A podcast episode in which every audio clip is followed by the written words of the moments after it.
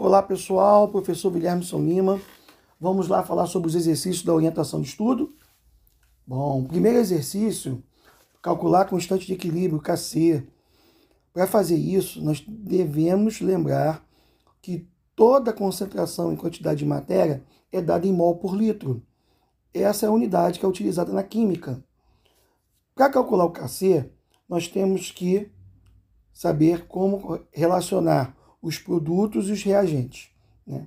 No caso desta equação, o Kc é igual ao trióxido de enxofre elevado ao quadrado, dividido pelo dióxido de enxofre, SO2 elevado ao quadrado, vezes o gás oxigênio, né? a concentração desses elementos químicos.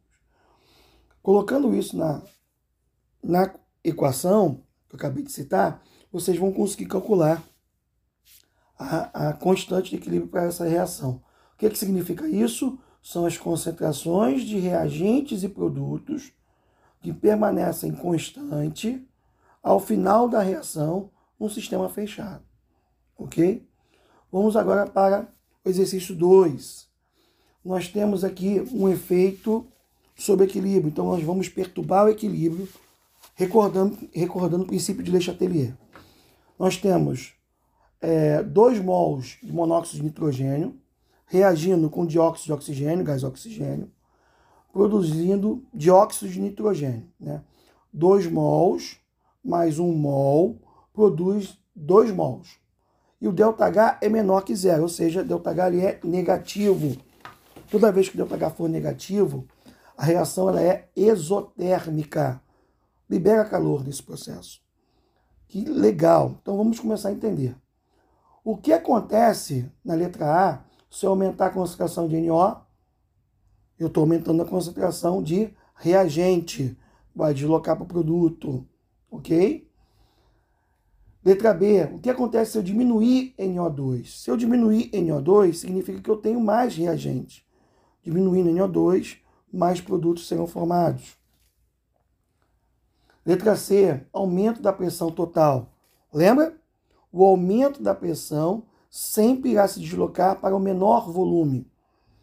No caso dessa reação, nós temos 2 mols de NO e 1 mol de O2, 3 mols no total. Então, volume, 3 volumes de reagentes para 2 volumes de produto. Vamos pensar?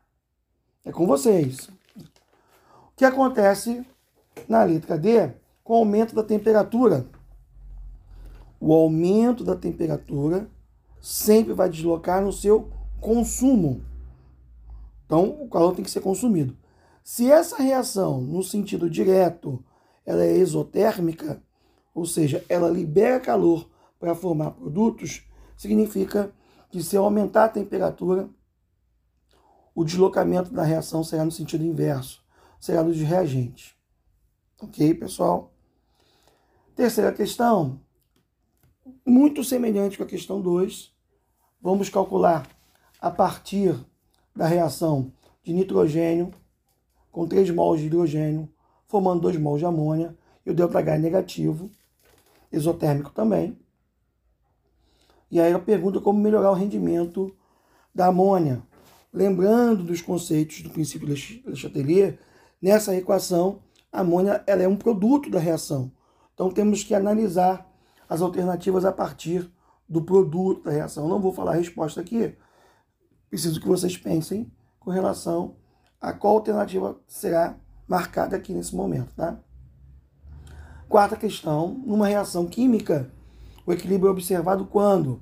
Lembrando as relações que nós estudamos sobre equilíbrio, quando acontece equilíbrio, tem muito a ver com a velocidade constante nos sentidos da reação. Ok, pessoal? Espero que esse podcast tenha ajudado vocês na resolução dos exercícios. Um grande abraço, até a próxima.